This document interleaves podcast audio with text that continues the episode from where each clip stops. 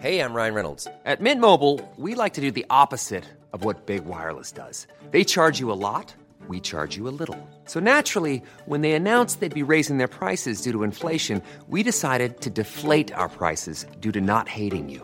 That's right. We're cutting the price of Mint Unlimited from $30 a month to just $15 a month. Give it a try at mintmobile.com slash switch. $45 upfront for three months plus taxes and fees. Promo rate for new customers for limited time. Unlimited more than 40 gigabytes per month. Slows. Full terms at mintmobile.com.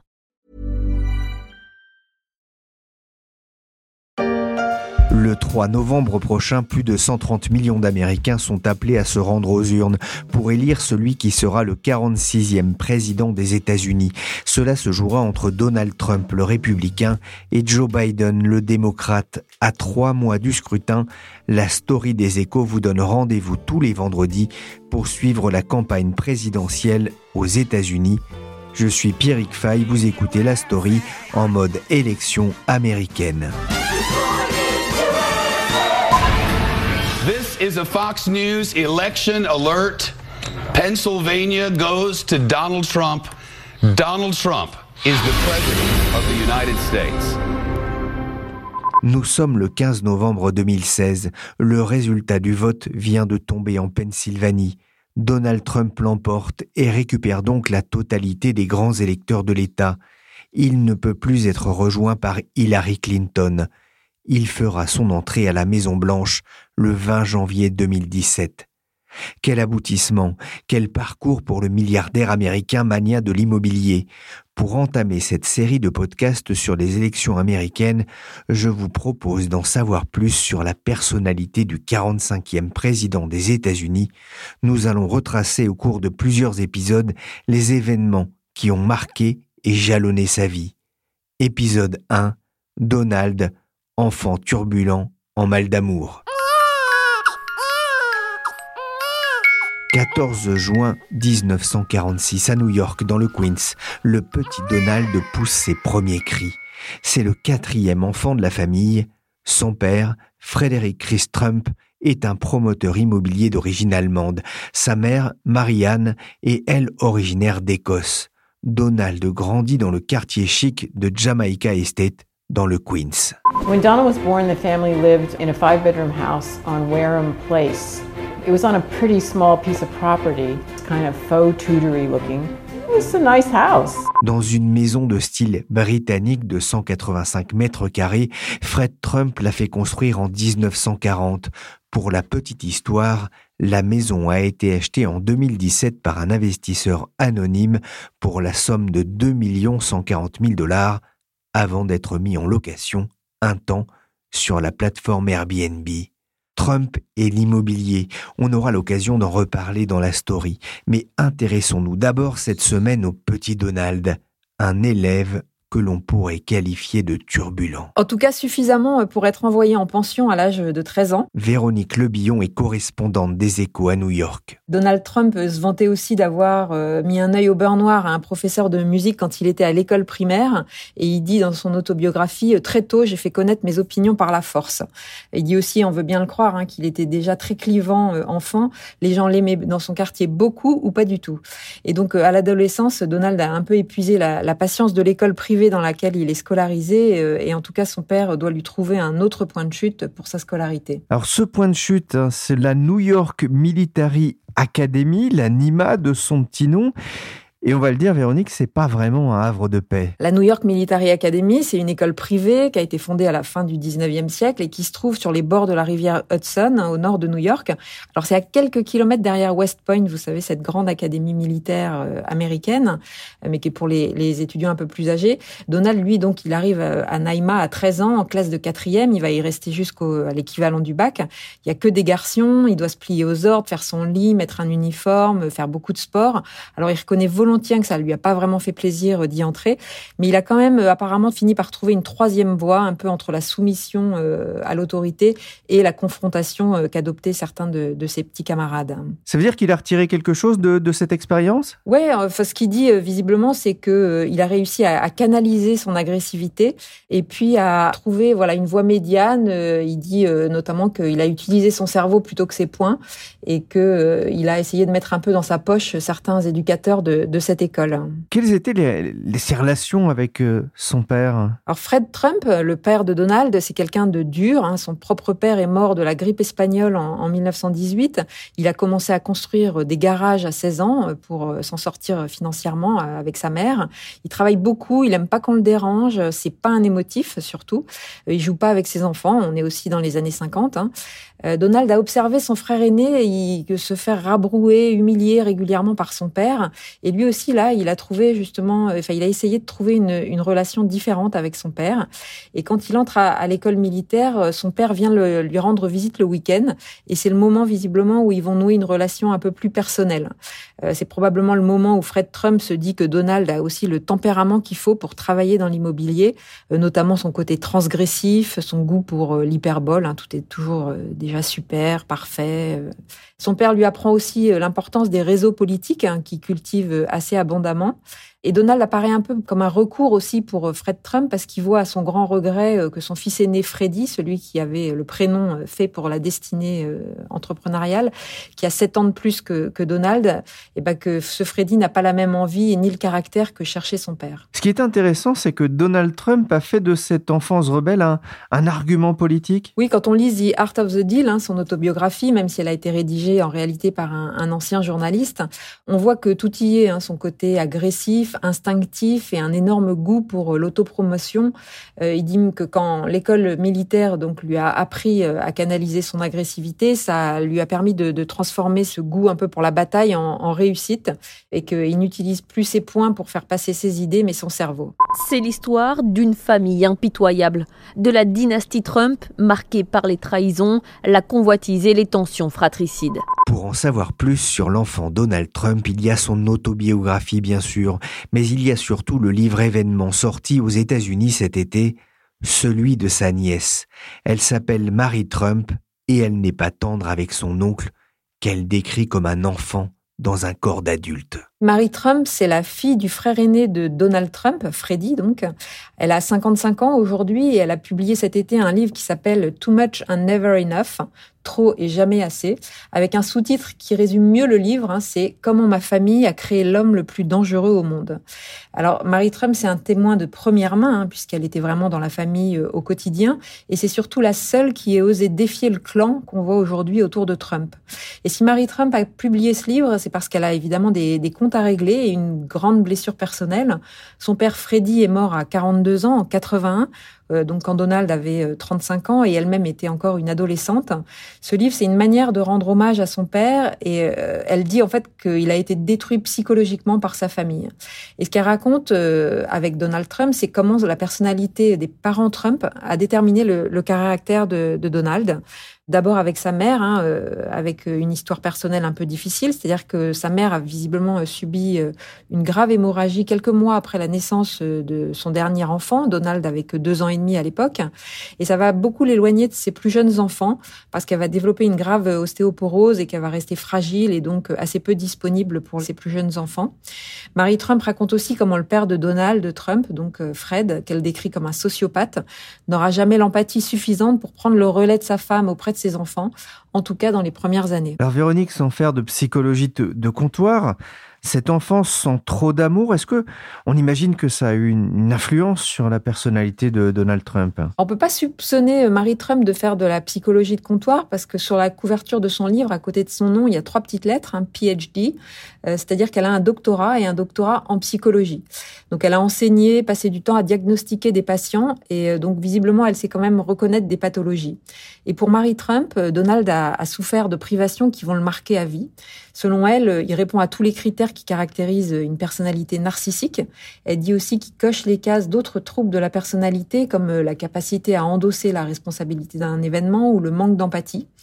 Ce qu'elle dit aussi, c'est que ces traits de caractère, en fait, ont été ancrés à un moment dans la personnalité de Donald Trump parce qu'à un moment, ils ont été encouragés et valorisés par euh, son père. On comprend mieux pourquoi la famille de Donald Trump a tenté de faire interdire la publication de l'ouvrage, notamment parce que Mary Trump aurait violé un accord de confidentialité signé lors du partage de l'héritage de Fred Trump, particulièrement égratigné dans son livre. Le public, lui, s'est précipité en librairie et sur Internet sur un ouvrage qui s'est vendu en une journée à 950 000 exemplaires. En France, c'est Albin Michel qui a obtenu les droits pour une publication prévue en octobre, quelques semaines avant l'élection.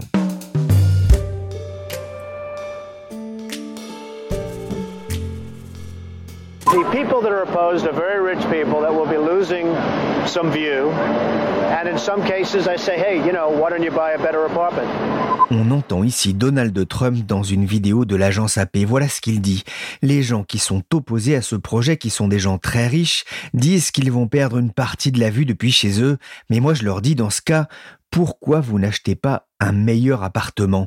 Nous sommes au début des années 80 et celui qui n'est pas encore président visite le chantier de la Trump Tower. Il répond aux critiques de certains voisins opposés à la construction de cet imposant gratte-ciel de 200 mètres de haut. Il veut en faire le premier gratte-ciel de super luxe. Je parlais en préambule de la première maison dans laquelle Donald Trump a grandi jusqu'à l'âge de 4 ans. Véronique, l'immobilier, c'est déjà un signe de réussite pour la dynastie des Trump? Pour un promoteur immobilier, c'est même une vitrine. Hein. La vraie réussite foncière, en fait, c'est la maison dans laquelle ils emménagent en 1950, hein, toujours dans le quartier de Jamaica Estates, hein, dans le Queens. Fred Trump est, assez casanier, comme personne, il bougera assez peu de, son quartier. C'est une maison d'une vingtaine de pièces, une maison en briques rouges avec des colonnades blanches. Alors, ce n'est pas aussi imposant que certains manoirs de style Tudor du quartier, mais tout de même, c'est déjà une belle réussite sociale, oui, dans, l'Amérique d'après-guerre. On le disait déjà à l'époque, Donald Trump ne laisse pas euh, indifférent. Vous le disiez, on l'aime ou on le déteste. c'est lui qui dit ça aussi. C'est un beau jeune homme. Alors il est grand, blond, sûr de son charme en tout cas. Quand il était lycéen à l'école militaire, euh, il faisait partie de l'équipe de baseball, dont je crois qu'il était même euh, le capitaine. Hein. Il est aussi donc euh, assez athlétique et visiblement séducteur en effet. il avait même été élu le Ladies Man dans un des livres de fin d'année de son école. I'm a ladies man and that's no crime. I like them round me all of the time. I've got a line of talk they understand. Now you may like a baseball game, but as for me, that's much too tame. I get my thrill just being a ladies man. Et quand il arrive à New York, euh, qu'il est un peu plus âgé, il fait tout euh, pour entrer dans un club qui sont un peu les, les réseaux sociaux de l'époque. Et quand il, finalement il arrive à se faire admettre, on lui demande une seule chose, c'est de ne pas séduire les femmes des autres membres. En tout cas, c'est ce qu'il raconte. Hein. You fuck my wife. What? You fuck my wife. C'est sûr qu'il n'y a rien de tel pour casser l'ambiance dans un club de gentlemen. En tout cas, Donald Trump a compris très vite l'art de la séduction, au moins autant que l'art du deal, les deux étant sans doute liés. Mais Véronique, j'ai découvert aussi que Donald Trump a failli s'orienter vers le cinéma. Oui, il raconte qu'il a été tenté par une école de cinéma en Californie à la sortie du lycée, mais finalement il a opté pour des études beaucoup plus classiques et surtout euh, plus près de chez lui. Mais il a euh, depuis toujours le goût du spectacle. Et d'ailleurs, il dit que ça lui vient de sa mère cette fois. Trump adore avoir les projecteurs euh, braqués sur lui. Et puis, on, le sait, hein, il, s'est rendu célèbre avec cette émission The Apprentice, où il sélectionnait des apprentis entrepreneurs avec son fameux euh, You are fired, vous êtes viré. Donc voilà, il a toujours aimé avoir ses, projecteurs braqués sur lui. Ouais. We were going to run away. She'd me for a long. Il aurait pu connaître un destin à la Ronald Reagan, qu'on entend ici dans le film King's Row, qui date de 1942. Reagan, d'acteur à président. C'est d'ailleurs un président qu'il a pris comme modèle, Véronique Oui, alors il y a une, anecdote de campagne assez intéressante à, ce propos. L'équipe de Trump a envoyé cet été, euh, comme elle le fait plusieurs fois par jour, un message aux militants pour les inciter à donner de l'argent. Et ce message, c'était pour acheter des pièces commémoratives à l'effigie de Donald Trump et de Ronald Reagan, en disant, bah voilà, deux grands présidents. Et donc, c'était une façon d'associer un peu plus euh, l'image des deux présidents, et peut-être d'ailleurs d'attirer des, démocrates comme ceux qui avaient voté pour le républicain Reagan en, en 1980. Mais alors, ça n'a pas du tout plu à la Fondation Reagan, qui gère euh, l'héritage moral de l'ancien président, et qui a demandé à l'équipe Trump de stopper cette opération. Donc, ce que ça montre, en fait, c'est que certes, les deux présidents ont quelques traits communs, hein, ce goût pour les baisses d'impôts, la dérégulation, euh, la capacité à séduire la classe ouvrière blanche. Mais sur le fond, leur vision de l'Amérique est pas du tout la même. Euh, Reagan avait une vision beaucoup plus positive de l'Amérique, du rêve américain. Il était aussi beaucoup plus empathique que ne l'est aujourd'hui euh, Donald Trump. Et la fille de Ronald Reagan, notamment, s'est souvent démarquée de Trump et, et l'a fortement critiqué. Donald Trump, finalement, opte pour une université de jésuites dans le Bronx, au nord de Manhattan, avant de rentrer dans une école plus prestigieuse, Wharton, c'est une école de commerce de l'Université de Pennsylvanie. Elle a été créée en 1881 et elle a vu passer quelques grands noms comme celui de Warren Buffett ou des futurs patrons de, General Electric, PepsiCo, Burberry, Mars ou encore Estée Lauder. C'est une vraie usine à PDG, mais Véronique, sa nièce Mary Trump a fait récemment des révélations embarrassantes pour le président. Oui, alors Wharton, c'était pour Donald Trump euh, l'école qui fabriquait les vrais entrepreneurs, hein, pas les dirigeants salariés. Donc lui, il veut faire Wharton pour avoir un pédigré, un sésame, pas vraiment pour les cours euh, qui sont dispensés. Et ce que révèle Mary Trump, c'est qu'un ami de Donald Trump aurait passé les tests à sa place pour pouvoir y être admis. Elle tient visiblement cette confession euh, de sa famille et elle cite même un nom dans son livre, hein, celui de Joe Shapiro. Alors en fait, ça n'a pas été totalement confirmé, hein, ça risque de rester peut-être un petit mystère, mais en tout cas, ce qu'on sait déjà, c'est qu'un ami de la famille qui siégeait dans les comités de sélection avait euh, déjà raconté qu'il avait donné un gros coup de pouce à la candidature euh, de Donald Trump à l'époque. En mai 1968, le grand Donald d'un mètre 90 sort diplômé donc en économie de Wharton. Et là, Véronique, sa voix est, toute tracée Oui, bah, sa voix, c'est l'entreprise de son père. Hein. Il raconte dans son autobiographie comment il est pris en main par un salarié de l'entreprise pour aller faire euh, le tour des locataires pour récupérer les loyers. Alors on lui dit bah voilà, faut sonner à la porte, mais surtout faut bien rester euh, sur le côté parce qu'on ne sait jamais si jamais euh, il y a un tir de revolver, il faut parer au coup parce que le parc immobilier de Fred Trump à l'époque, c'était des immeubles à, loyer modeste, hein, des HLM que son père a construits euh, à Brooklyn et dans le Queens, hein, donc deux des grands quartiers de New York. Mais c'est pas Manhattan, et on comprend vite que voilà, c'est pas exactement le ce dont rêvait Donald Trump. Donc certes, il travaille pour l'entreprise de son père, mais il dit assez vite, oh là là, les marges sont très basses, et puis éduquer les locataires à ne pas verser leurs poubelles par la fenêtre, par exemple, ça lui plaît pas beaucoup. c'est le quatrième des cinq rejetons de la famille de Fred Trump. Il a dû se battre pour prendre le contrôle de, l'entreprise euh, paternelle? Bah, Au final, pas vraiment en fait, parce que les deux filles de la famille euh, n'ont jamais été pressenties pour reprendre euh, l'affaire familiale. Hein. L'aînée Marianne a fait des études de droit et une carrière de juge. Et le seul qui pouvait et devait même y prétendre, c'était donc Freddy, dont on parlait tout à l'heure, le fils aîné. Mais il n'avait pas de goût pour le pouvoir euh, ni pour l'immobilier. Il a été euh, brièvement pilote de ligne pour la TWA. Euh, il était visiblement assez doué par ça et passionné même. C'était un peu la, TWA, je ne sais pas si vous vous souvenez, c'était la grande compagnie américaine des années 70 avec Paname. Mais euh, son père a méprisé ses choix, euh, et Donald Trump aussi d'ailleurs, en relayant un peu le, mépris de son père. Et donc Freddy n'a jamais réussi à s'émanciper de cette pression familiale. Donc au final, il a travaillé dans l'entreprise, mais à des positions euh, toujours assez subalternes, tandis que Donald Trump, qui a été donc valorisé par son père, a été promu très rapidement par celui-ci. Et Robert, qui était le, le petit dernier, hein, qui vient de mourir d'ailleurs à New York là, à l'âge de 71 ans, et dont Donald dit qu'il était proche, a lui aussi travaillé dans l'entreprise, mais il avait un tout autre tempérament. Il était euh, beaucoup plus modéré, beaucoup plus doux. Robert est resté en fait toujours euh, au service de, son frère Donald. C'est quand est-ce qu'on habite, Kevin? Je veux des moulures au plafond, Kevin On habite dans le 9-3, c'est ça que tu m'offres Donald Trump aurait pu rester un petit promoteur immobilier du Queens, mais il voulait déjà voir grand, beaucoup plus grand, Véronique? Ouais, ce qui le fascine, euh, Donald Trump, c'est vraiment Manhattan. C'est voilà, il faut traverser euh, l'East River et, rejoindre euh, les beaux quartiers de, Manhattan. il raconte que quand il sort de, de, Wharton en 1968, les prix sont trop élevés à Manhattan et donc voilà, il peut pas faire d'affaires encore dans cette partie de la ville. Donc il va se contenter de la sillonner pour repérer les meilleures adresses. Son c'est vraiment la 5e avenue avec ses, ses, Italiens et ses belles femmes et leurs Ferrari. Et c'est là donc qu'il va repérer son terrain pour sa fameuse première Trump Tower euh, qui est euh, sur la 5e avenue. Merci Véronique Lebillon, correspondante des Échos à New York. La semaine prochaine, nous suivrons les traces du grand Donald, devenu un mania de l'immobilier. La story, le podcast d'actualité des échos, s'est terminé pour aujourd'hui. L'émission a été réalisée par Willy Gann, chargé de production et d'édition Michel Varnet.